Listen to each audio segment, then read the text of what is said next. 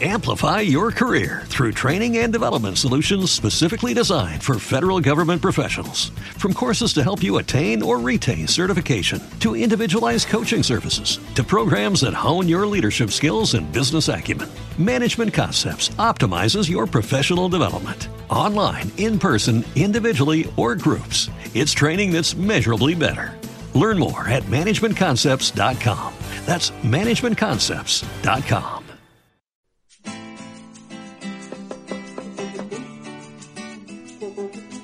Bienvenidas y bienvenidos al episodio número 9 de Esto va de mujeres. Un podcast donde conocemos la vida de mujeres de diversos ámbitos que fueron, son y serán muy importantes para la historia. Mi nombre es Irati González y hoy os voy a hablar de algo que estoy convencida de que os va a sonar, pero al mismo tiempo tengo la sensación de que cuando se refiere a la mujer que lo creó, muy pocos saben quién fue realmente. Bueno, me dejo de misterios porque de hecho ya lo habéis leído en el título. Hoy vamos a hablar de María Montessori. María Montessori fue la primera mujer licenciada en medicina en Italia. Actualmente es conocida por ser creadora del método pedagógico al que denominó método Montessori. Su método de enseñanza revolucionó la educación no solo de Italia, sino de todos los rincones del mundo. Hoy te voy a contar de qué trata. Así que vamos a rebobinar en el tiempo para descubrir juntas quién fue María Montessori.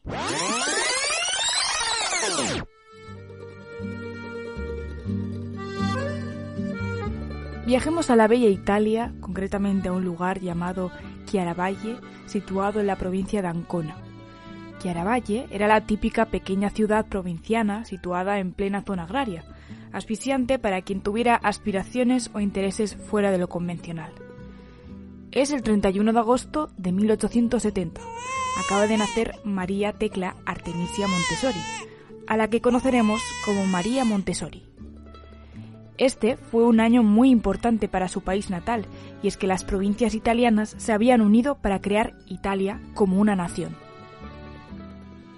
El padre de María, Alessandro Montessori, era un hombre chapado a la antigua, con un temperamento conservador y hábitos militares. En su juventud había sido soldado, luego pasó a ser funcionario gubernamental que trabajaba en la gestión financiera de la industria tabacalera, controlada por el Estado. Era un respetable miembro del funcionariado burgués. Pertenecía a una generación que acogía con beneplácito la creación de la nueva Italia. Alessandro no era de Chiaravalle, sino que fue enviado allí por su trabajo, aunque en este pueblo costero del Adriático conocería también a la madre de María, Renilde Sopani, miembro de una familia de terratenientes, ocho años menor que él. Una mujer con una buena educación para su época, que había leído muchos libros y caracterizada por un gran patriotismo italiano. Cuatro años después de su matrimonio nacería María, su única hija. Cuando María tenía cinco años, Alessandro fue trasladado a Roma como contable de primera. Los Montessori harán de la capital su nuevo hogar definitivo. La familia vivía en un piso, lo que permitió a María tener más contacto con otros niños de su vecindad. Desde pequeña, a la joven María se le inculcó que debía ayudar a los vecinos menos afortunados y dedicar tiempo diario a tejer para los pobres.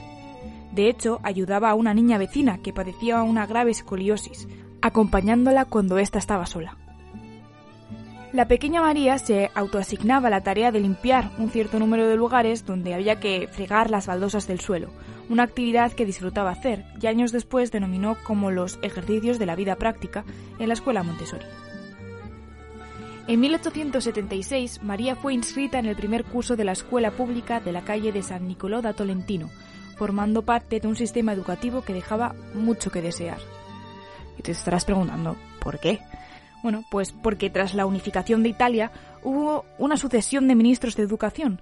Para que os hagáis una idea, en el transcurso de los siguientes 40 años tras la unificación hubo 39 ministros de educación, cada uno con sus propias políticas educativas y sin suficientes fondos para lograr poner algo en práctica. Pero el problema no estaba solo en que las leyes educativas eran cambiantes y difusas, sino que las aulas se establecían en antiguos establos y los profesores debían esperar durante meses para poder cobrar sus escasos salarios. Las escuelas primarias eran sucias y estaban sobrecargadas de alumnos. Los maestros ganaban alrededor de 100 euros al año y, por supuesto, no cabe ni mencionar que si eran mujeres era muchísimo menos. En cualquier caso, el trabajo del profesor se basaba en comprobar que los alumnos realizaban los ejercicios exigidos, comprendidos a base de repetición. Pero en ningún caso los docentes impartían conocimiento, ni sobre las ideas del pasado, ni sobre el mundo del momento. Y, por supuesto, bajo ningún concepto desarrollaban el pensamiento crítico de los niños. Es decir, los niños iban ahí a un sitio cochambroso, establos o lugares sucios, amontonados de otros tantos niños, donde simplemente se les repetía una y otra vez un concepto sin ellos entenderlo en muchas ocasiones y de esa manera pues iban, entre comillas, estudiando. En el caso de María, que asistía a un colegio en la gran ciudad de Roma, los alumnos estudiaban más allá del tercer curso algo que no era habitual, pues normalmente la educación se interrumpía a los nueve años. Por lo que aprendió algo de historia, geografía, ciencias básicas y algo de geometría.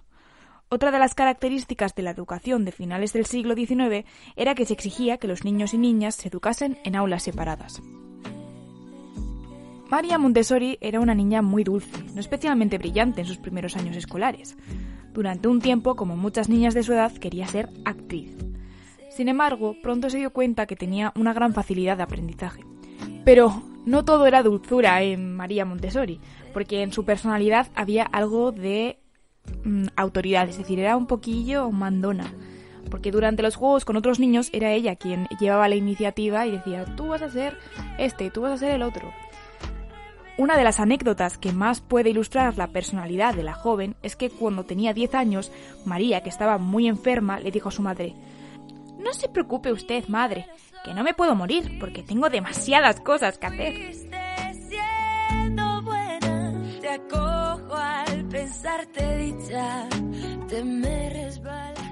Con 12 años, probablemente influenciada por el trabajo de contable de su padre, María comenzó a desarrollar un apasionado interés por las matemáticas. Con esa edad decidió que quería continuar educándose en una escuela técnica, y eso es lo que hizo.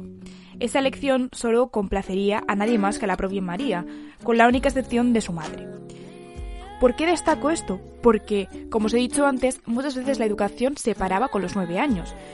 Y no solo eso, sino que en el caso de las mujeres, en la Italia de 1880, la vida se resumía en una educación muy muy básica, basada en los cuidados del hogar, es decir, en aprender a limpiar, a cocinar y a cuidar de los niños, hasta el momento de contraer matrimonio con un hombre que muchas veces ni conocían. Sin embargo, esa nueva Italia unida, tal y como la conocemos ahora, permitía a un pequeño porcentaje de niñas educar. ¿Te está gustando este episodio? Hazte fan desde el botón Apoyar del podcast de Nivos. Elige tu aportación y podrás escuchar este y el resto de sus episodios extra. Además, ayudarás a su productor a seguir creando contenido con la misma pasión y dedicación. Amplify your career through training and development solutions specifically designed for federal government professionals. From courses to help you attain or retain certification, to individualized coaching services, to programs that hone your leadership skills and business acumen, Management Concepts optimizes your professional development. Online, in person, individually, or groups, it's training that's measurably better. Learn more at managementconcepts.com. That's managementconcepts.com.